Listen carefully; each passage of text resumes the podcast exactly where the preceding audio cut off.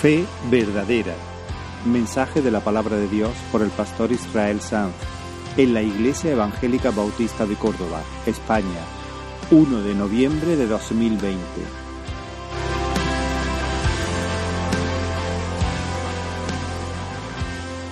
En este tiempo de adoración, al escuchar la palabra del Señor, y quiero comenzar con una pregunta. ¿Es bueno creer? ¿Es bueno ser muy creyente? Hay algunas personas que dicen, yo tengo mucha fe, yo soy muy creyente, y exhiben esa característica de sus vidas como, como una virtud que los adorna, pero ¿es una virtud ser muy creyente? Depende, depende. Tener fe o tener mucha fe no es ni bueno ni malo. Todo depende de aquello en lo que se deposita la fe. Si tú pones la fe en algo que no es fiable, serás defraudado. Si te fías de la fortuna, del horóscopo, de las estrellas, de tu ingenio, de tu partido político, del conocimiento humano, de la fuerza militar, del dinero, de tu familia, de tu ética religiosa, si te fías de esas cosas, serás profundamente defraudado. Así que tu fe, si esa es tu fe, Ah, no solamente no supone una ventaja, es un lastre. La cuestión no es si tengo fe, la cuestión es si la fe que tengo es una fe verdadera, una fe genuina, una fe que Dios puede validar, una fe salvadora, una fe que triunfa. Esa es la cuestión. El escritor de Hebreo menciona a Noé como uno de las personas de los antiguos que son que testifica con más claridad de la naturaleza de una verdadera fe, una fe que triunfa sobre el mundo. Y mi propósito en esta mañana es regresar al texto de Génesis, capítulo 6. Os invito a abrir la palabra del Señor en, ese, en esa porción, Génesis capítulo 6. Pero esta vez queremos mirar más de cerca a Noé y, y queremos examinar algunos rasgos de su fe. Y mientras vemos cómo luce una fe auténtica, yo te insto, te ruego que te examines, que dejes que el Espíritu Santo te examine y que te consuele o que te turbe, según sea tu necesidad, que te aliente o que te reprenda o que haga todo eso al mismo tiempo. Génesis capítulo 6, versículo 11, y vamos a leer en realidad os voy a pedir casi, casi mejor que en lugar de seguir la lectura en vuestras Biblias, casi que escuchéis la lectura que yo voy a hacer, porque como el texto es bastante amplio, vamos a llegar hasta el versículo 24 del capítulo 7, el texto es muy amplio, lo que he hecho ha sido un extracto. No lo estoy torciendo, no lo estoy cambiando, pero sí he saltado algún versículo o alguna frase porque eh, eso, para evitar leer una porción demasiado extensa. Entonces, más bien, te pido que pongas atención a la lectura. Dice la palabra del Señor, y se corrompió la tierra delante de Dios y estaba llena de violencia, porque toda carne había corrompido su camino sobre la tierra. Dijo pues Dios a Noé, he decidido el fin de todo ser, porque la tierra está llena de violencia a causa de ellos, y he aquí que yo los destruiré con la tierra. Hazte un arca de madera de gofer. Harás aposentos en el arca y la calafatearás con brea por dentro y por fuera. Y de esta manera la harás. De trescientos codos la longitud del arca, de cincuenta codos su anchura y de treinta codos su altura. Una ventana harás al arca y la acabarás a un codo de elevación por la parte de arriba. Y pondrás la puerta del arca a su lado y le harás piso abajo, segundo y tercero. Y he aquí que yo traigo un diluvio de agua sobre la tierra para destruir toda carne en que haya espíritu de vida debajo del cielo. Todo lo que hay en la tierra morirá. Mas estableceré mi pacto contigo y entrarás en el arca tú, tus hijos, tu mujer y las mujeres de tus hijos contigo. Y de todo lo que vive, de toda carne, dos de cada especie meterás en el arca para que tengan vida contigo. Macho y hembra serán. Y toma contigo de todo alimento que se come y almacénalo y servirá de sustento para ti y para ellos. Y lo hizo así Noé. Hizo conforme a todo lo que Dios le mandó. Dijo luego Jehová a Noé, entra tú y toda tu casa en el arca, porque a ti he visto justo delante de mí en esta generación.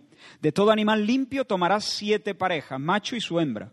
También de las aves del cielo siete parejas, porque pasados aún siete días yo haré volver sobre, llover sobre la tierra cuarenta días y cuarenta noches, y raeré de sobre la faz de la tierra a todo ser viviente que hice. E hizo Noé conforme a todo lo que le mandó el Señor. Y sucedió que al séptimo día las aguas del diluvio vinieron sobre la tierra. El año 600 de la vida de Noé, en el mes segundo, a los 17 días del mes, aquel día fueron rotas todas las fuentes del grande abismo y las cataratas de los cielos fueron abiertas. Y Jehová le cerró la puerta. Hasta ahí la lectura. Como ya hemos dicho en varias ocasiones, Dios creó la tierra para que fuese una habitación y un templo en el que Él pudiera caminar como amigo del hombre. Colocó a nuestros padres en Edén y les cantó su shalom, su paz al oído. Les trazó un sendero y les dijo, caminad por él, para que en cada paso, en cada recodo, pudieran encontrar identidad, descanso, felicidad, seguridad. Pero nuestros padres se nombraron dioses a sí mismos y escogieron su propio camino. Y nuestra raza entonces se deslizó muy pronto por la pendiente, por la cuesta abajo de la perversión, violó el esquema del Creador y entonces la tierra se corrompió. Y el mundo, fuera de quicio, se llenó de violencia. A medida que la adoración moría, moría la concordia entre los hombres. Sin adoración, el, el hombre se convierte en un lobo para el hombre.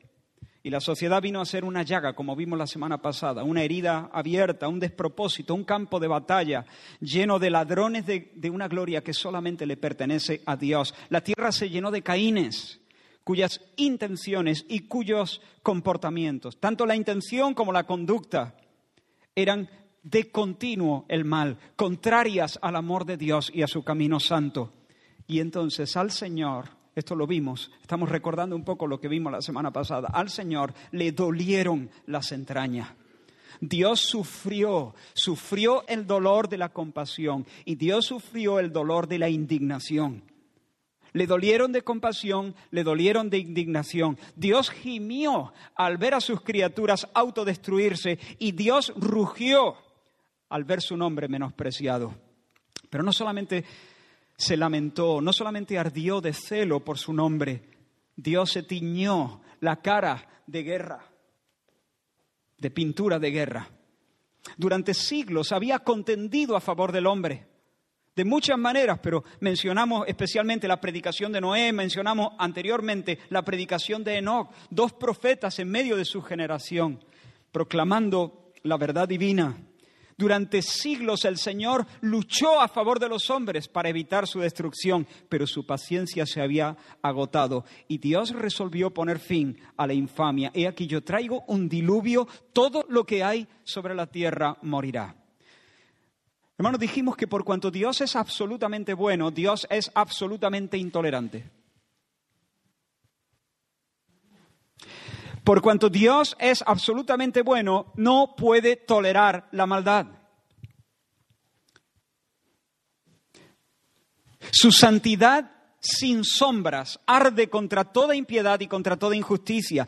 Dios no puede, sin más, acomodarse a un mundo viciado. No puede, en virtud de su propia esencia, no puede dejar las cosas tal y como están. Podría si no fuera tan santo pero no hay sombras en su carácter. Y Dios no puede ser permisivo con, lo que no se ajusta a la norma de su santidad. Tenemos que tener esto muy claro. Lo hemos repetido tanto y lo seguiremos repitiendo. Él es bueno y Él no se va a contentar hasta que pueda danzar una vez más sobre el mundo y decir, todo es bueno en gran manera.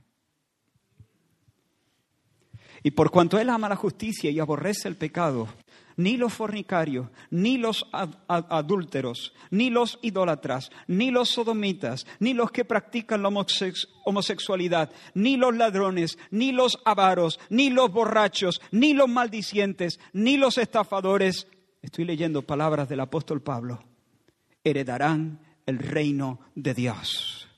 Hay un día de venganza, dice la Escritura.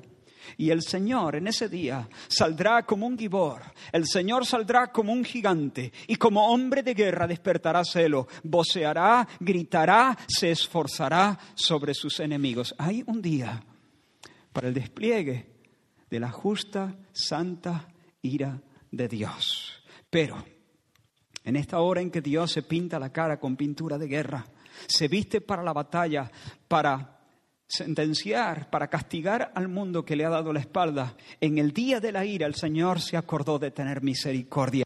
Y dice en el capítulo 6, versículo 8, pero Noé halló gracia ante los ojos del Señor. Así que el Señor se acerca a Noé y lo miró con buenos ojos. Dios lo miró con buenos ojos. No es que no era un máquina, no es que era un tipo perfecto, es que Dios lo miró bien, lo miró con buenos ojos y le cantó su shalom al oído. Le dijo, paz, Noé, yo traigo un diluvio, todo va a morir, pero, versículo 18, lo hemos leído, estableceré mi pacto contigo.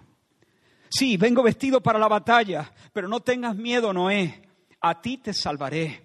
Yo seré tu fortaleza en el día de la angustia. He aquí que tinieblas cubrirán la tierra, oscuridad las naciones, pero sobre ti amanecerá el Señor, sobre ti será vista su gloria, como dice el profeta Isaías. Noé, paz, paz a ti. Te extiendo mi amistad. Entre tú y yo va a haber concordia. Con juramento voy a ligar mi nombre al tuyo y voy a ligar, a ligar tu bienestar a mi propia gloria entro en pacto contigo, haré pacto contigo.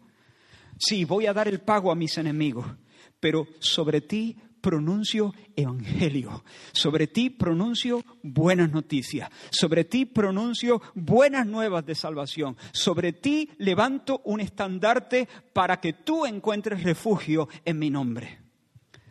Yo te salvaré y tú me honrarás, como dice la Escritura. Yo te salvaré y tú me honrarás. Yo prometí a Adán y a Eva un hijo. Yo prometí a la raza humana un hijo que saldría del vientre de la mujer y que aplastaría la cabeza del diablo y que haría nuevas todas las cosas. Y aún hoy, vestido de guerra, en el día de la ira, yo te digo que yo soy el Dios que guarda el pacto. Lo haré y la tierra será llena del conocimiento de mi gloria. Y tú serás mi, el hombre de mi mano derecha, voy a usarte, tú serás mi instrumento. Hermano, deja que esta verdad se hunda en tu pecho hasta que te haga reír y descansar. No importa cuánto avance la maldad, no importa cuán negra sea la noche, aunque parezca que la causa del Señor está perdida, nunca lo está. Nunca lo está. Aunque parezca que el diablo va a poner su bandera en la última colina, no lo hará. La batalla es del Señor. Él siempre triunfa. Su plan siempre prevalece. Muchos están hablando de conspiraciones en este tiempo especialmente. Por supuesto que hay conspiraciones. Pero yo no soy conspiranoico, pero sé que hay una gran conspiración. Pero no la que todo el mundo habla, que si el Club de Vida, el Verne, o, o... Aún los que conspiran lo hacen como títere del príncipe de este mundo, que es quien conspira contra el Señor y contra su reino, pero no, no, saldrá adelante. Claro que el diablo conspira, claro que el mundo eh, apagar el conocimiento de la gloria del Señor y el príncipe del, del mundo usa todo su ingenio para eso. Pero la causa del Señor prevalece. ¿Recuerdas a Elías? El profeta Elías se lamentó en Horeb ante el Señor diciendo, Señor, me consume mi amor por ti. Ardo de indignación, Señor. Los hijos de Israel se han apartado de ti, han, han, han violado tu pacto, han derribado tus altares, han matado a los profetas. Soy el último de ellos y me están buscando para quitarme la vida. Señor, tu causa. Soy el último portador de la antorcha de tu causa. Estoy a un paso del fin. ¿Cuál fue la respuesta de Dios? Elías, querido, yo haré que queden en Israel siete mil que no han doblado sus rodillas, ni se doblarán sus rodillas delante de Baal. Querido Elías, mi causa nunca peligra, nunca ha peligrado, nunca peligrará, porque mi causa yo no la pongo sobre los hombros débiles de las personas, la llevo yo sobre mis espaldas. Mi causa nunca está en peligro. Yo haré que queden. Y en las épocas más oscuras de apostasía, hermanos, Dios siempre se preserva por gracia un remanente. Yo haré que queden. No dicen quedarán, porque ellos son gente de convicciones profundas. Yo haré que queden. Claro que serán gente de convicciones profundas. Claro que será un pueblo que conoce al Señor y se esforzará. Pero porque yo lo haré, yo haré que queden. Yo haré. Y por medio de esa compañía, hermanos, casi siempre débil, casi siempre desconocida, Elías no sabía de estos siete mil. No son fuertes, ni famosos, ni sabios, ni ricos, ni potentes. Pero por medio de esa compañía débil y desconocida, Dios llevará a término sus planes de redención. Deja que esta verdad se te meta en el, en el corazón hasta que te inspire un canto. Porque, mirad hermanos, las cosas se pueden poner difíciles. Pero hermanos, recuerda, el Señor siempre triunfa en la batalla. Él hará que queden. Parecía que con Noé se iban a acabar los piadosos, que el nombre de Dios sería olvidado porque la palabra profética sería silenciada para siempre. Pero en realidad, Noé no solamente era el último de los piadosos, estaba destinado a ser el primero de ellos sobre un mundo nuevo. La causa del Señor prevalece. Ahora bien, ¿cómo respondió Noé a esta gracia? ¿Cómo respondió Noé a esta gracia? Presta atención a lo que dice el Espíritu Santo a través del escritor de Hebreos. Es un texto que no hemos leído. Se encuentra en Hebreos, pero en el capítulo 11 se habla de Noé y dice, por la fe Noé, cuando fue advertido por Dios acerca de cosas que aún no se veían, fue advertido por Dios acerca de cosas que que aún no se veían, con temor preparó el arca en que su casa se salvase y por esa fe condenó al mundo y fue hecho heredero de la justicia que viene por la fe. En los minutos que tenemos por delante, yo quisiera destacar algunos rasgos de la fe auténtica, para que el Señor nos ayude a evaluar nuestras propias vidas. En primer lugar, Noé confió sin ver, confió sin ver, creyó sin ver. Escuchó de labios de Dios el anuncio de acontecimientos que no se veían, que no se podían intuir. Y creyó, creyó. Hermanos, el escenario descrito por Dios a Noé, yo traigo un diluvio sobre toda carne. ese escenario, ese juicio descrito por Dios era totalmente inaudito. Era lo nunca visto, era lo nunca oído. Pero para Noé fue suficiente que Dios lo había dicho. Punto final. Creyó, acogió el anuncio de Dios sin necesidad de que su razón pudiera atar todos los cabos. Hermanos, la fe genuina no necesita palpar. Aunque la fe no es irracional, la fe verdadera no depende de los cálculos de la razón. Descansa sin más en el dicho de Dios. Si Dios anuncia juicio, juicio habrá. No importa que uno no sepa explicar cómo va a suceder. No importa que se tarde. No importa que los burladores vengan y, digan, hey, Noé, hey, ¿qué pasa? ¿Qué pasa? ¿Qué se sabe de ese eh, diluvio? ¿Qué se sabe de ese diluvio? Vamos, Noé, piensa un poco. Dale a la cabeza, hijo, que para algo la tiene. Mira el cielo. A ti te cabe en la cabeza, Noé, que un diluvio universal pueda, pueda tener lugar en nuestra generación. Mira el cielo. El de hoy está como el de ayer. El de mañana estará como el de hoy. El cielo está como siempre ha estado, como estaba en el tiempo de nuestros antepasados. Noé, vamos, deja tu rollo apocalíptico y no desperdicies tu vida. Pero Noé podría decir, vale, Sí, nunca ha pasado. Sí, no hay, o sea, no hay nubes en el horizonte. Vale, la ciencia no avala una inundación de este calibre. Los sabios de, de este siglo hablan en contra de esa posibilidad. Pero Dios lo ha dicho. Dios lo ha dicho. Y Noé no juega a reinterpretar el mensaje para hacerlo más razonable o para hacerlo más aceptable al gusto de su tiempo. No recula dándole a las palabras del Señor un significado simbólico. No, no, un diluvio de aguas es un diluvio de aguas. Una destrucción universal es una destrucción universal. Y si Dios anuncia juicio, habrá juicio. Y si Dios anuncia un camino de salvación, anuncia un camino de salvación y habrá un camino de salvación. Y ese camino de salvación será tal cual Dios lo ha definido, en un arca. Venga, Noé. Un barco navegando sobre las montañas. Un cajón de más de 130 metros de largo, casi 23 de ancho y 13 metros y medio o 14 de alto sobre las montañas. Noé, Noé, Noé, Noé, Noé, Noé, por favor. Si bien parecía, ya, ya te dije que era imposible que se diera ese tipo de destrucción que tú mencionas.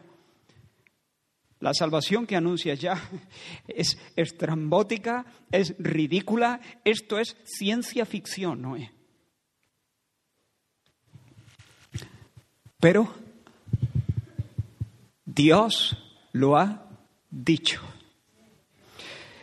Dios lo ha dicho. Por la fe Noé, escucha otra vez, cuando fue advertido por Dios acerca de cosas inauditas que no se veían, que no se podían intuir, no dudó. En el santuario interno de su corazón dijo, amén, amén, lo creo. No dijo, esto no me cabe en la cabeza, no me cabe en la cabeza. Creyó, aunque no pudiera conectar todos los puntos. Acogió estas cosas como ciertísimas. Eso no significa que Noé lo entendía todo. Eso no significa ni siquiera que lo pudiera explicar. Pero sí significa que aunque la verdad que le, le había sido revelada parecía del todo imposible, era digna de confianza por cuanto Dios es digno de confianza. Muchos dicen, si no lo veo, no lo creo. Ese no es el lenguaje de la fe. ¿Crees? Tomás dijo, como yo no meta mis dedos en sus heridas, como no las palpe, como no las vea con mis ojos, no creeré. ¿Necesitas tú meter tus dedos en las heridas para creer, para cerciorarte de las cosas? Hace falta que tu cabeza, tu pequeña cabecita, entienda todas las cosas y conecte todos los puntos. ¿Crees tú cuando la Biblia habla de Dios como el creador de todas las cosas? Que creó ex nihilo, de la nada, simplemente por su palabra. ¿Crees en el nacimiento virginal? Y tú puedes decir, ¿vosotros creéis en el nacimiento virginal? Por supuesto. ¿Cómo puede ser eso? No tengo ni idea. Pero Dios lo ha dicho. El Espíritu de Dios vino sobre una muchacha virgen y plantó la semilla en su vientre, sin el concurso de ningún hombre. Me lo creo, por supuesto. ¿Qué crees tú cuando se habla de la doble naturaleza de Dios, verdadero de Jesús, perdón, verdadero hombre y verdadero Dios? Lo creo. ¿Crees en sus milagros? ¿Crees en su resurrección física, literal, histórica? ¿Crees en su ascensión a los cielos, en su regreso? ¿Crees que por cuanto Él murió como el sustituto de los pecadores, ahora Dios puede perdonar y bendecir sin medida a quienes se vuelven a Él en arrepentimiento y fe. ¿Crees? ¿O eres como Tomás? Mira, cuando el Espíritu de Dios da el don de la fe a una persona, esa persona reconoce la voz divina en las escrituras. Sí, su razón puede procurar puede querer buscar evidencias de que la Biblia es la palabra de Dios.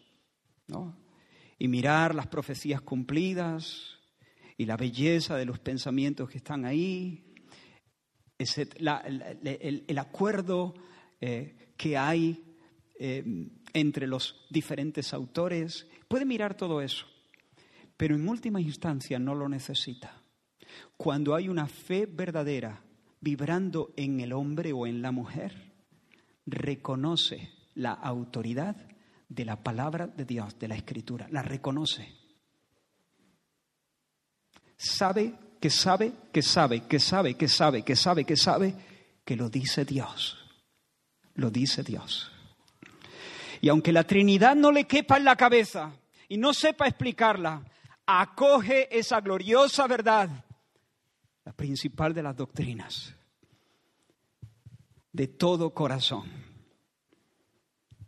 Y como digo, tu razón podrá seguir intentando encajar las cosas, pero lo hará desde el descanso, lo hará satisfecha, lo hará confiada, porque Dios ha hablado. No lo entiendo, patino, hay un cortocircuito cada vez que me acerco a esta doctrina, pero sé que es cierta, Dios ha hablado.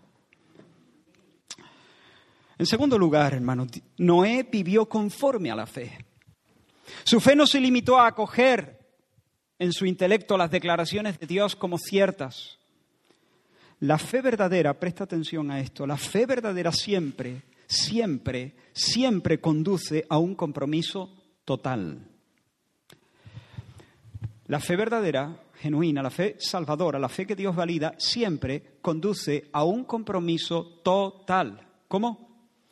Total, a un compromiso total. Si no te lleva a un compromiso total, no es fe verdadera. Eso no es que en tu compromiso tú siempre eres impecable, pero sí que estás totalmente comprometido. La fe verdadera conmueve, motiva, es decir, pone en movimiento toda la vida. El ánimo, la conducta, la fe verdadera hace que todo el corazón se implique, intelecto, emociones, los afectos más profundos, la voluntad, todo se dispone en orden a lo que se cree y lo que se espera. Esa convicción viene a ser la brújula de tu vida. Todo tu mundo se reorienta cuando hay fe verdadera. La fe lo permea todo, lo condiciona todo. El Señor le dijo, hazte un arca para, para tu salvación y para la salvación de tu familia. Y cuando Noé fue advertido de cosas inauditas, por la fe, no se puso a escribir un libro.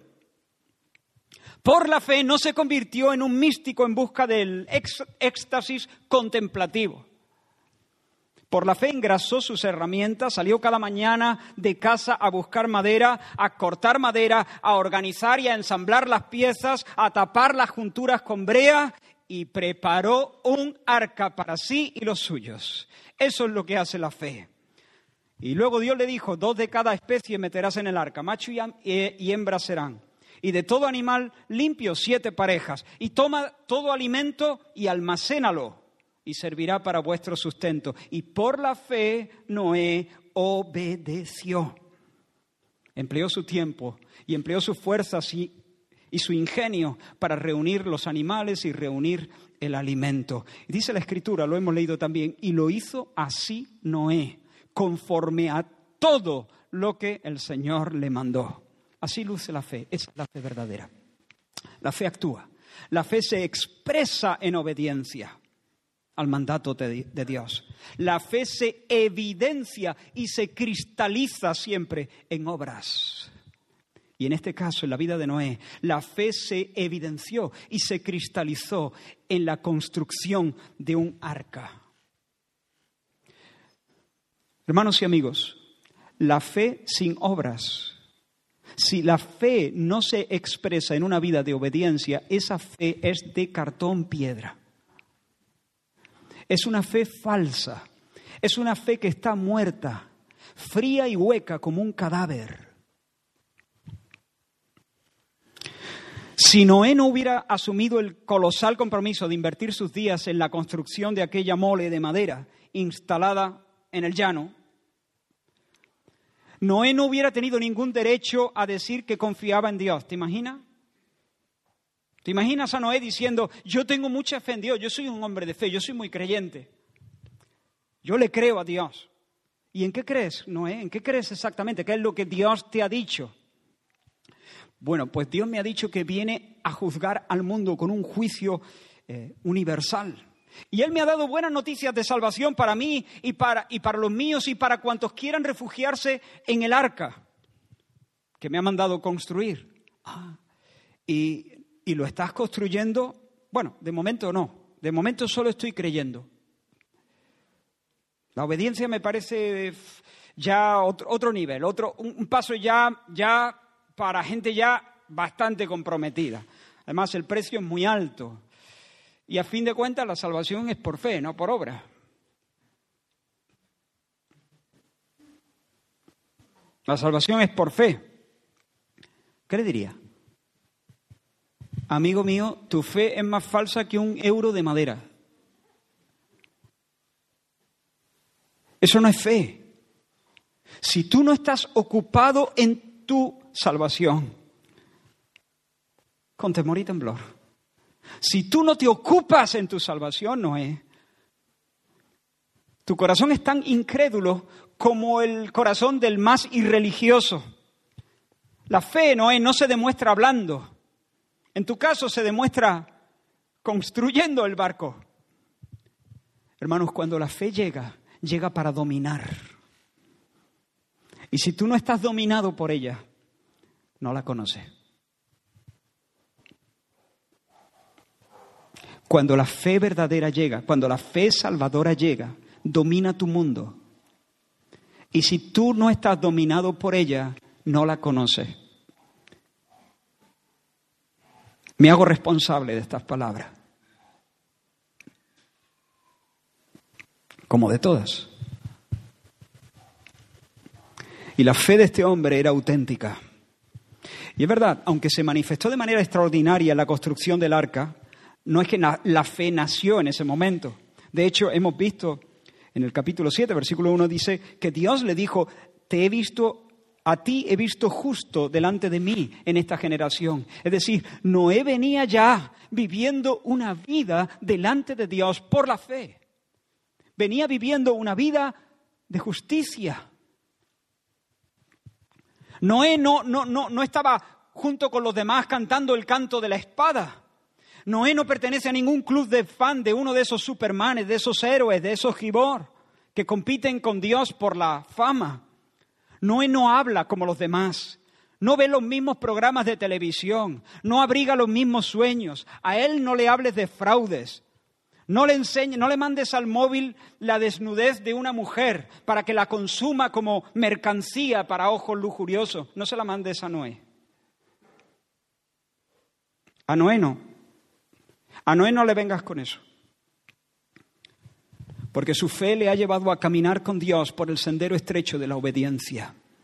Noé no se va a reír de tus chistes verdes. Dice capítulo 6, versículo 9, era perfecto en sus generaciones. De nuevo, no impecable. Se puede traducir así, íntegro, un hombre íntegro, un hombre íntegro de una pieza para Dios, un hombre de corazón circuncidado. Quiero preguntarte, ¿tú tienes fe? Hay quienes dicen confiar en Dios, pero no se esfuerzan en ajustar sus vidas al mandamiento del Señor. Dicen creer, pero se niegan a perdonar. Dicen que tienen el derecho de sentirse ofendidos y guardar rencor. Pero son gente que, creen, que tienen mucha fe, pero a ese no lo perdonan. Esa fe es más falsa que un euro de madera. La fe siempre te va a poner en movimiento, a cumplir la voluntad del Señor. Sí, puedes tener lucha, sí, puedes tener caída.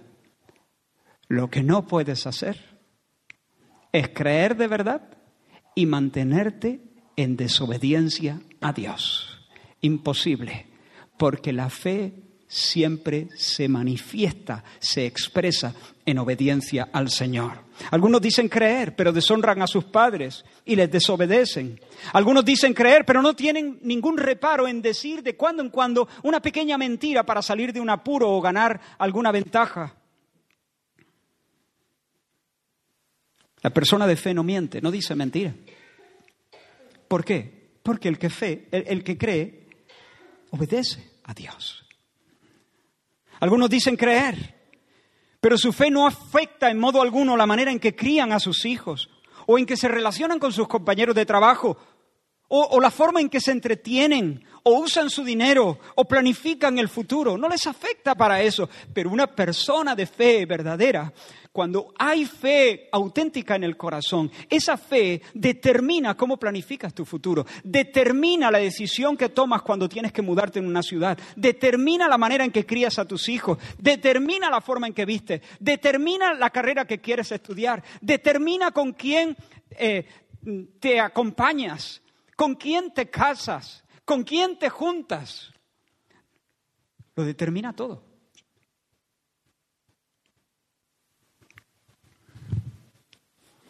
El fuego desprende calor. Si no calienta, no es fuego. ¿Estamos de acuerdo? Por lo menos hasta donde yo sé. Tal vez parezca fuego, pero no lo es, es falso. Bueno, pues de igual manera la fe obedece. Si no hay obediencia es un timo. Es un timo. Mera apariencia, una higuera sin, solo, solo con hojas, sin fruto. El que cree se ocupa, el que se fía de Dios es fiel a Dios. La fe siempre lleva a la fidelidad. Son palabras que van juntas. El que se fía de Dios es fiel a Dios y obedece no de un modo perfecto e impecable, pero sí de una manera sincera, resuelta y coherente. Pero el escritor de Hebreo no solamente nos dice que Noé construyó el arca, dice que lo hizo con una actitud muy concreta. Leo de nuevo el texto. Dice, por la fe Noé, cuando fue advertido por Dios acerca de cosas que aún no se veían, con temor preparó el arca. Con temor. Aquí estamos ante otro rasgo que muestra que no solo creyó, sino que ajustó toda su vida a lo que creía, a la fe. Vivió conforme a la fe. Ahora, ¿qué significa que construyó el arca con temor?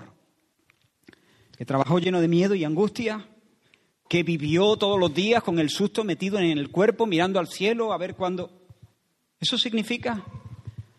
Que vivió lleno de recelo, sin poder conciliar el sueño. No, porque ese sería el temor de la incredulidad. Sin embargo, el escritor de Hebreo nos dice que construyó con temor por la fe. Por la fe, Noé construyó con temor. Ese temor que Noé tenía era la consecuencia o una evidencia de la fe que abrigaba en su corazón. Entonces, ¿qué significa que preparó con temor el arca? Pues hermanos, estamos hablando aquí del temor del Señor, el temor del Señor. ¿Qué es eso? ¿Qué es eso? El temor del Señor. Podríamos definirlo como el respeto admirado, respeto, veneración, pero asombro también, admiración, el respeto admirado que la criatura finita, la criatura dependiente, experimenta ante el ser divino. Es una viva impresión en el alma de la excelencia de Dios. Es una actitud, es como un ambiente en el corazón. Es como una atmósfera en el corazón.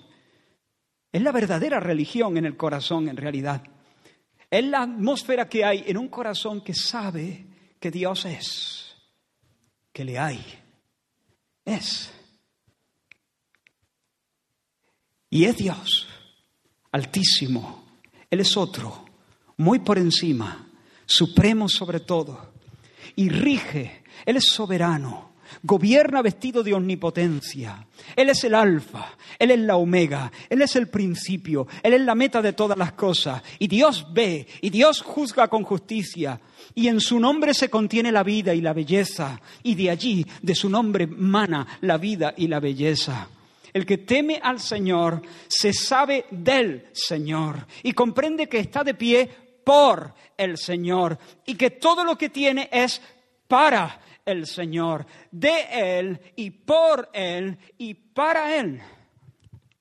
Y esté donde esté, pase lo que pase, digan lo que digan, venga lo que venga, el que teme al Señor está dispuesto a caminar delante de Él, lejos de todo aquello que le irrita y le ofende.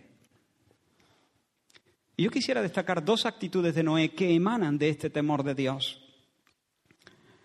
La primera es conformidad. Cuando Dios bajó el pulgar sobre el mundo y dijo, ya, se acabó mi paciencia. Cuando Dios le anunció a Noé lo que iba a hacer, nuestro hermano Noé no formó un berrinche, no pataleó, no hizo un numerito, no protestó contra el Señor, no dijo, Señor, un diluvio. ¿Cómo? ¿Un diluvio universal? Pero Señor, ¿qué pasa con mi casa y mi huerto? Llevo 500 años construyendo esto. Está bien que juzgues, pero sé más selectivo. No sé, mándale un rayo directamente a, Estoy un poco bromeando, ¿no? Pero no dijo, pero Señor, en, unas, en unas cuantas horas te vas a llevar por delante todo lo que mi esposa y yo hemos edificado. Y, además, una pareja de cada especie que quieres que meta en el arca. ¿Y qué va a pasar con todo el ganado que tenemos? No sé si tenía ganado, pero déjame volar un poco en la imaginación. Y, además me propone vivir en un barco. ¿Cuánto? ¿Durante cuánto tiempo? ¿Y cuando salga qué? A mis 600 años. ¿Voy a tener que empezar de cero, Señor? No, no me convence tu método, ¿eh? Un poco salvaje, ¿no, Señor? Yo no estoy de acuerdo. ¿Y qué va a pasar con mis hermanos? Porque te recuerdo que Noé metió a sus hijos, a su esposa y a su, a, su nuera. Pero tenía hermanos. Nos dice Génesis 5.30 que Lamec, el padre de Noé, después de tenerle a él, engendró hijos e hijas. No, no, no, nada de eso hizo Noé. Noé, el hombre de Dios, escuchó la sentencia y con temor, con respeto reverente, justificó a Dios en su corazón. En el santuario de su alma, la fe alzó su voz y dijo, sea, amén, amén, está bien, Señor, así debe ser, sea, como aquel autor de himnos, ahora mismo no recuerdo su nombre, acaba de venir a, mi mente, ¿no? Que después de haber perdido a varios hijos y su esposa en una inundación, mientras viajaban en un barco, cuando recibió la, noticia, él se desplazó también. Eh, y cuando el barco estaba, cuando el barco en el que él viajaba estaba pasando por la zona más o menos por donde se había hundido el barco en el que viajaba su familia, el Señor le ayudó, le dio la fortaleza y el consuelo para escribir un himno. Y en ese himno decía, está bien, ¿no? Está bien con mi alma. ¿Estoy bien, como dice? Gloria a Dios. No, no recuerdo bien. Ese. Estoy bien con mi Dios. Amén, Señor. Sea. Uf. Temor de Dios no estoy en, guerra contigo. No quiero discutir. No quiero protestar. Sea, estoy bien. Amén, Señor. Como tú digas. Mi alma está conforme. Así debe ser. Tu veredicto, Señor, es justo. Tu juicio es irreprochable, eso es lo que dijo el corazón. Con temor preparó el arca, quiere decir eso. Noé, su corazón estaba doblegado, estaba de rodillas, estaba conforme. ¿Recuerdas a Aarón, el sumo sacerdote Aarón? Un día sus hijos, Nadab y Abiú, quisieron innovar, innovar. Y tomaron sus incensarios para ofrecer culto al Señor, pero en lugar de ofrecer el incienso de siempre, el que se hacía de acuerdo a la receta que Dios le había dado a Moisés en el monte, ellos introdujeron algunos cambios, una receta novedosa. Quisieron actualizar el culto, tunearlo. Y Dios los mató. Ofrecieron, dice Levítico 10, ofrecieron delante del Señor fuego extraño que Él nunca les mandó. Y salió fuego de delante del Señor y los quemó y murieron delante del Señor. Uf. Ahora, quiero que te imagines a Aarón en ese momento, el papá, el padre de ellos, el sumo sacerdote, intentando encajar y entender lo que ha pasado. ¿Puedes imaginarle traspasado de dolor? Puedes ver su alma llena a reventar de por qué es, por qué, por qué, por qué, por qué, por qué, por qué, por qué. Ahora mira cómo sigue este texto. Entonces dijo Moisés a Aarón, Moisés, el líder de Israel, el hermano carnal de Aarón. Entonces dijo Moisés a Aarón, esto es lo que habló el Señor diciendo, en los que a mí se acercan es decir, en mis sacerdotes que me ministran, me santificaré y en presencia de todo el pueblo seré glorificado. Cuando alguien me ministra, yo a través de ellos y de mi trato con ellos voy a darle a conocer a todos mi santidad. Y yo me voy a cubrir de honra delante de todo el pueblo. Cuando, no, cuando Moisés ministró al Señor en la montaña, y vino, todos vieron que Dios es santo. ¿Por qué? Porque a Moisés le brillaba el rostro. Pero cuando Nadab y Abiú se acercaron para ministrar al Señor, Dios los fulminó. Y lo que Moisés le está diciendo a Aarón es, hermano Aarón, los cadáveres calcinados de tus hijos son el testimonio de que Dios es santo y digno de respeto. A Dios hay que tenerle mucho respeto. A Dios hay que tenerle mucho respeto y el Señor lo acaba de mostrar. Deja que lea despacio la frase con la que se cierra este relato. La leo despacito. Y Aarón cayó. Posiblemente Aarón estaba agitado, posiblemente estaba pidiendo algunas explicaciones, pero Moisés le dijo, hermano, hermano, esto es lo que Dios dijo. En el que se acerque a mí, en mi trato con Él, yo voy a ser santificado y me vestiré de gloria. Acaba de pasar, hermano. Dios ha mostrado su santidad matando a tus hijos. Y Aarón cayó. Qué silencio más elocuente, ¿verdad? Este silencio es un grito sin palabras que proclama a todas las generaciones que Dios es santo y que Dios es justo y que sus derechos deben prevalecer. Es Aarón callando y otorgando. Es Aarón diciendo sea, está bien, tiene razón, Señor.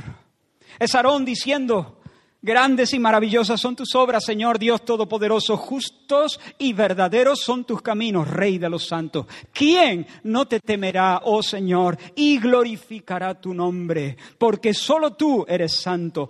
Todas las naciones vendrán y te adorarán, porque tus juicios se han manifestado. Toda la congregación te adorará, porque tus juicios se han manifestado. Sí, en la vida de mis hijos, pero sea temor de Dios. La verdadera fe no es cascarrabias. La persona cuyo corazón abriga una fe salvadora está creciendo en contentamiento. No vive amargada con las circunstancias providenciales en las que el cielo le coloca. Si le toca vivir un tiempo especial de aflicción, de quebranto, no se pelea con Dios no le guarda rencor, no murmura, no se queja, no se pasa el día relatando que si en Egipto comía pescado, que si comía melones, que si comía pepinos, que si la ruta es muy larga, que si hace mucho calor, que si hace mucho frío, que mira que no me sana. No se pasa la vida así. Una fe verdadera te lleva a crecer en un temor de Dios que pone en tu boca cremallera y además pone en tu corazón contentamiento. Ninguno de nosotros somos perfectos en eso, pero si tenemos fe verdadera, estamos creciendo en eso. El hombre de fe, en medio de su aflicción, pone su boca en el polvo, como dice el libro de lamentaciones, pone su boca en el polvo y dice, gracias Señor por una semana más de tu misericordia, de tu amor y de tu perdón. ¿Os suena? En segundo lugar, su reverencia a Dios, su temor del Señor se evidenció en que vivió asido de la palabra que Dios le había dado y satisfecho con esa revelación. Para él la palabra de Dios era suficiente. Noé no se atrevió a poner o a quitar. Lo que Dios le había dicho bastaba para vivir piadosamente y para cumplir la misión que el cielo le había encargado. Dios le dijo, hazte un arca de madera de gofer, aposento en el arca. La vas a calafatear con brea, por dentro y por fuera. 300 codos de longitud, 50 codos de anchura, 30 de altura, una ventana, a un codo de elevación en la parte de arriba, la puerta al lado de la ventana y le harás tres pisos, piso bajo, piso medio, piso, o sea, bajo, medio y alto. Y a eso, hermanos, se ciñó, punto final. No anduvo inquieto buscando complementar el consejo divino. Ahora quiero que pienses en esto. Noé tardó, algunos piensan que unos 120 años, no lo sé exactamente, pero sí tardó varias décadas en construir el arca, completar su trabajo. Y por cierto, las modas cambian, las modas cambian de manera veloz, ahora y siempre. Y donde antes se estilaban las líneas rectas, luego se imponen las curvas. Y donde antes se calafateaba con brea, ahora se impermeabiliza con materiales más sofisticados. Y donde antes se usa madera de gofer, ahora se usa otra madera más flexible, o vete tú a saber. Pero hermanos, el siervo de Dios no implementó una suerte de transatlántico que combinara el diseño original que Dios le había dado con algunos arreglos que dieran al arca un aire más moderno. El siervo de Dios se propuso no saber nada fuera de las disposiciones que el Señor le había dado. Hizo el arca al pie de la letra, según el modelo, sin adiciones, sin poner, sin quitar. Y tal vez alguno de sus hijos porfió con él. Oye, papá, vamos a ponerle otra ventana al arca, ¿no? No, es que Dios ha dicho que tiene que, llevar una ventana. Pero papá, esto es una mole con una... A ver, pero Dios es amor, ¿no? Sí. Entonces, Él nos quiere felices, ¿no? Sí, claro. Y nosotros vamos a estar ahí con un montón de animales que comen y defecan, ¿no? Papá, por favor, hazle otra ventanita al arca que corra el aire, que se ventile esto. Si Dios es amor, Él no puede estar en contra de un detalle así. Sí, te entiendo, hijo, te entiendo. ¿Me entiendes? Entonces, sí, sí, te entiendo perfectamente. Entonces, ¿cuántas ventanas le hacemos al arca, papá? ¿Le hago dos o tres? No, hijo, te entiendo. Pero como se te ocurra alterar el diseño que te he dado, te tiro por la borda en pleno diluvio.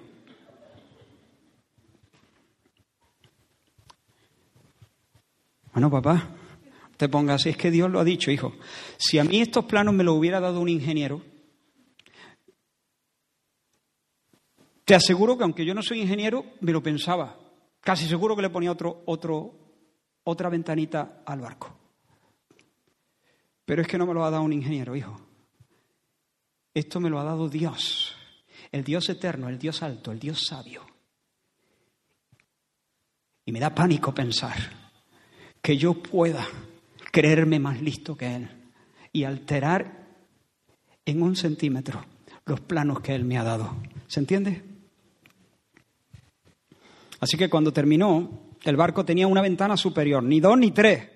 Tenía aposento, no un gran espacio libre abierto. Tenía un piso alto, un piso medio y un piso tercero. Y tal vez algunos le dijeron, pero no, no me seas cateto. Eso ya no se hace así, parece un ataúd tu barca. Ahora se llevan otras líneas, no sé. Un modelo más aerodinámico. Y además los sabios están diciendo, ahora con los últimos descubrimientos, que si alteras un poco las medidas, vas a ganar en estabilidad. Al fin y al cabo, Dios te dio las instrucciones hace 80 años. No es, 80 años. Hay que actualizarlas. A palabras emitidas por laringe inconsciente, membranas tempánicas en estado letárgico. A palabras necia, oídos sordos. La palabra de Dios no se actualiza. La palabra de Dios no se cambia, porque la palabra de Dios nunca pierde filo ni pierde relevancia. 80 y 800 años. La palabra de Dios es firme.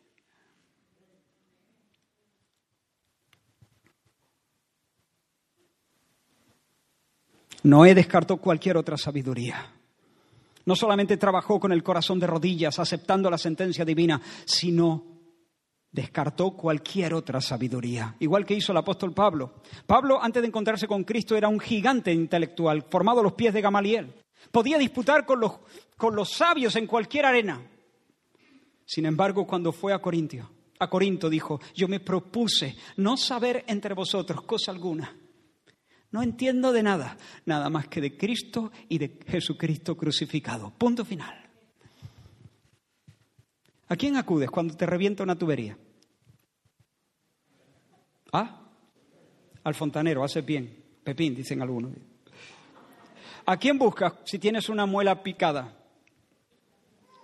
Al dentista, hace bien. ¿A quién acudes si tienes problemas psicológicos? ¿Quién ha dicho el psicólogo? A ver, a ver, a ver, a ver, me explico. Si ese psicólogo conoce la Biblia,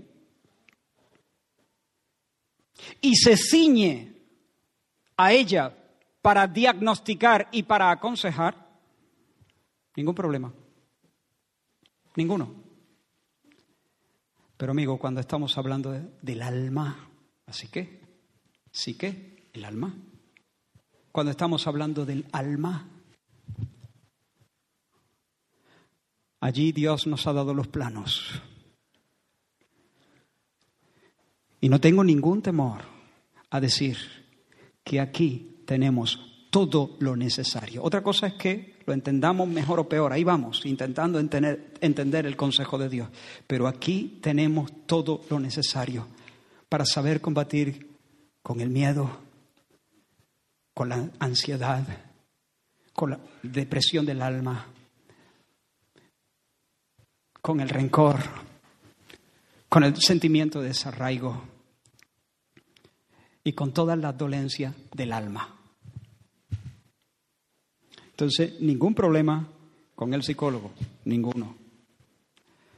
Pero sí digo con toda confianza que no hay un mundo de verdad afuera de la Biblia para ser descubierto, para alimentar nuestra alma, ninguno. No hay ningún mundo de verdad no hay ningún mundo de verdad con el que yo pueda complementar lo que a esto le falta, porque a esto no le falta nada para ministrar las necesidades profundas del corazón humano.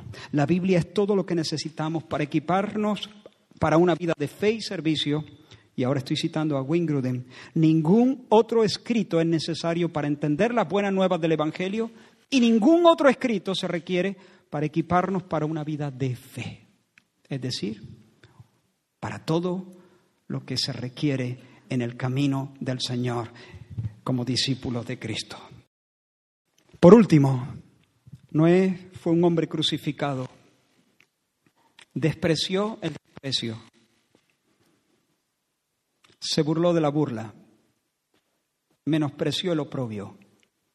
Siete días antes del diluvio, el Señor le ordena a Noé que entre en el arca. Hasta ahí ha estado viviendo en casa y construyendo el arca. Pero siete días antes de que se desate el diluvio, Dios le manda que entre en el arca. Por supuesto, entra y sale, entra y sale, todavía está con los preparativos, hasta el último día que entra y Dios le cierra la puerta. Pero en los últimos siete días se mudó al arca. Ya dejó su casa. Ahora, yo imagino que las burlas han ido durante los últimos años increciendo. Al principio sus vecinos fliparon el comportamiento de Noé seguro que les pareció raro y divertido. No sé, la atracción del pueblo. Pero con los años, a medida que Noé ha ido predicando y profetizando y ellos han ido endureciendo sus corazones contra la predicación, recordáis que la Biblia llama a Noé predicador de justicia, pregonero de justicia. Ellos, a medida que han ido resistiendo la predicación de Noé, se han vuelto burlones. Y seguramente Noé ha llegado a ser el objeto de la mofa, de la burla, de la canción de los borrachos. Hasta los niños seguramente le hacen moines de desprecio a Noé.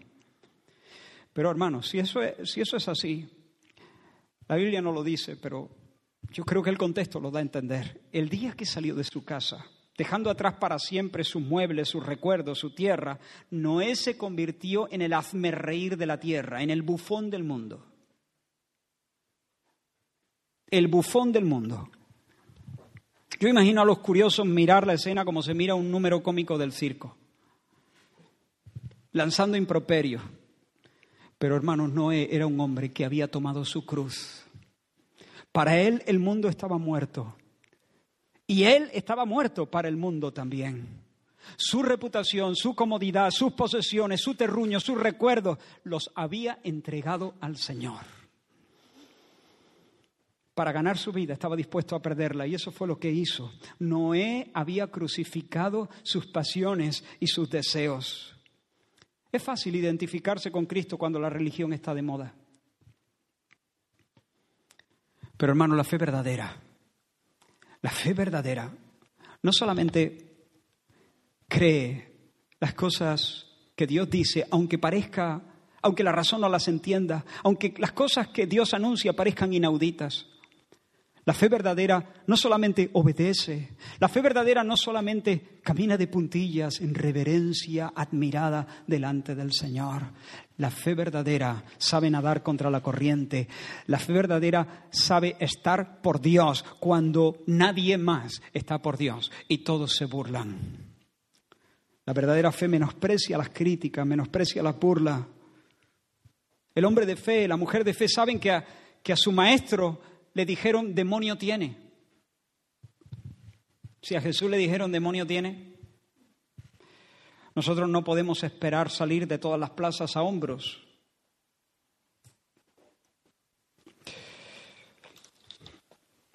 Así que Noé creyó sin ver, acogió la verdad revelada de Dios, asintió a ella con toda seriedad y, y luego adaptó toda su vida en orden a su fe, obedeció, vivió como Dios manda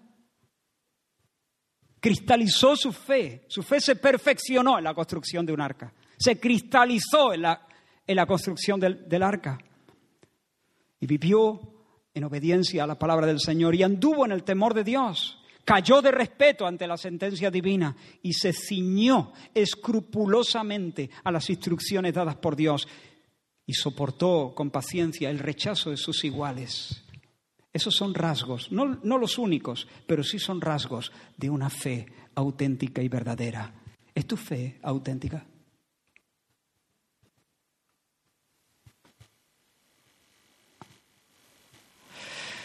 Ah, yo no estoy aquí para dar un sermón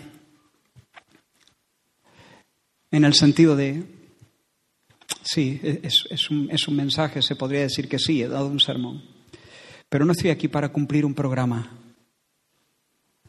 Estoy aquí para trabajar por nuestro gozo. Estoy aquí para luchar por nuestro bien. Y te pregunto una vez más, ¿es tu fe una fe auténtica? ¿Es una fe salvadora? Porque tener fe no es ni bueno ni malo.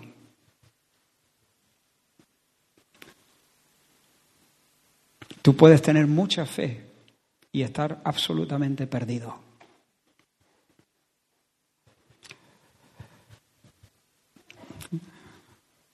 Y por ella, hermanos, Noé fue aprobado por Dios. Termino con esto. Dios aprobó su fe. Dice la Biblia, es pues la fe, la certeza de lo que se espera, la convicción de lo que no se ve.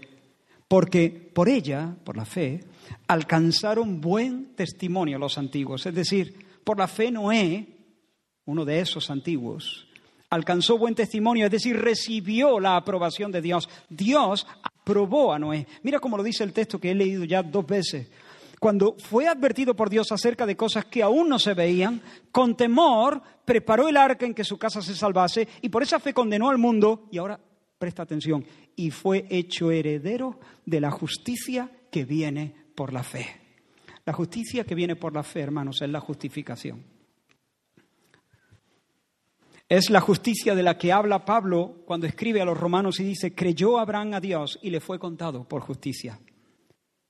Y un poco más adelante Pablo dice, también David habla de la bienaventuranza del hombre a quien Dios le atribuye justicia sin obra diciendo, bienaventurados aquellos cuyas iniquidades son perdonadas y cuyos pecados son cubiertos. Bienaventurado el varón a quien el Señor no inculpa de pecado. Mirad, hermano, Noé merecía también el diluvio, por cuanto todos pecaron, incluyéndole a él. Pero Dios lo justificó, lo declaró justo. Y al declararlo justo, hizo dos cosas. En primer lugar, no le tuvo en cuenta sus pecados. Mira, dice, bienaventurado el varón a quien el Señor no inculpa de pecado, cuyas transgresiones han sido perdonadas. Es decir, perdón. Pero hay algo más en la justificación. Hay una parte positiva en la justificación. Mira, dice, David habla de la bienaventuranza a quien el Dios atribuye justicia. Es decir, no solamente perdona las injusticias, sino que acredita justicia cuando Noé puso su confianza en el Señor. Noé, un pecador, merecedor de la ira, como Antonio oraba hace un momento mientras adorábamos al Señor, Señor, si tú mirases los pecados, ¿quién podría estar de pie? ¿Quién? Nadie. Pero Dios se acerca a Noé, le entrega su palabra y Noé confió en el Señor. Y sin ser Noé un hombre que merece el cielo, Dios lo declara justo, le perdona los pecados y le atribuye la justicia. Ahora, quiero decir algo más. Esto no es una amnistía, no es que Dios se olvide del pecado, no es un indulto, no es que Dios dice, va, ya está, Noé, olvídalo, aquí no ha pasado nada. Me olvido de, de lo que has hecho, porrón y cuenta nueva. No, Dios nunca hace eso porque eso atentaría contra su propia justicia. Para poder justificarnos, Dios tiene que imputar los pecados de Noé, los pecados del pecador, sobre su Hijo amado, sobre Cristo, para poder acreditarnos la justicia de Cristo a los que confiamos en Él. El Hijo le dijo al Padre, Padre, como le dijo Pablo a, a, Filemón, ¿no? Filemón, sí, Filemón, ¿no? Hablando del esclavo, ¿no? Y si en algo te ha defraudado, ponlo a mi cuenta. Pablo no le dijo, oye, y si este onésimo te ha defraudado en algo, ¿qué le vamos a hacer? Eh, pues olvídate, olvídate. ¿Cómo? Olvídate cómo. Si algo te ha defraudado, lo pago yo ponlo a mi cuenta. Eso fue lo que el hijo dijo, Padre, ponlo a mi cuenta. Todos los pecados de aquellos que me has dado, ponlos a mi cuenta, yo pago, yo los pago. Y en la cruz del Calvario Jesús pagó por todos ellos. Bendito sea el nombre del Señor. Y por eso Noé pudo tener paz con Dios. Justificados pues por la fe, tenemos paz con Dios. No porque Dios ha hecho una amnistía eh, y se olvida sencillamente de nuestros pecados. No, no, porque han sido pagados ya, porque han sido saldados ya. Y cuando Dios nos perdona, no solo es misericordioso, Él, es justo. Él es fiel y justo, fiel y justo para perdonar nuestros pecados y limpiarnos de toda maldad. Bendito sea el nombre del Señor. ¿Por qué no adoramos al Señor? ¿Por qué no tenemos un canto para introducir ahora la mesa del Señor. Te invito a estar en oración, a pedirle al Señor que examine tu corazón, ver si hay fe verdadera en ti. Y si no es así, dile, Señor, Todo es falso. Yo no tengo fe verdadera. He dicho que soy un creyente, pero vivo como yo quiero. Perdona, perdona esta, este pecado mío. Y ven hoy en arrepentimiento y fe al Señor. Él puede perdonarte y Él puede salvarte. Pon tu mirada en Jesús. Cree en el Señor Jesucristo y serás salvo. Vamos a adorar al Señor con un canto. Fija tus ojos en Cristo, tan lleno de gracia y amor. Y lo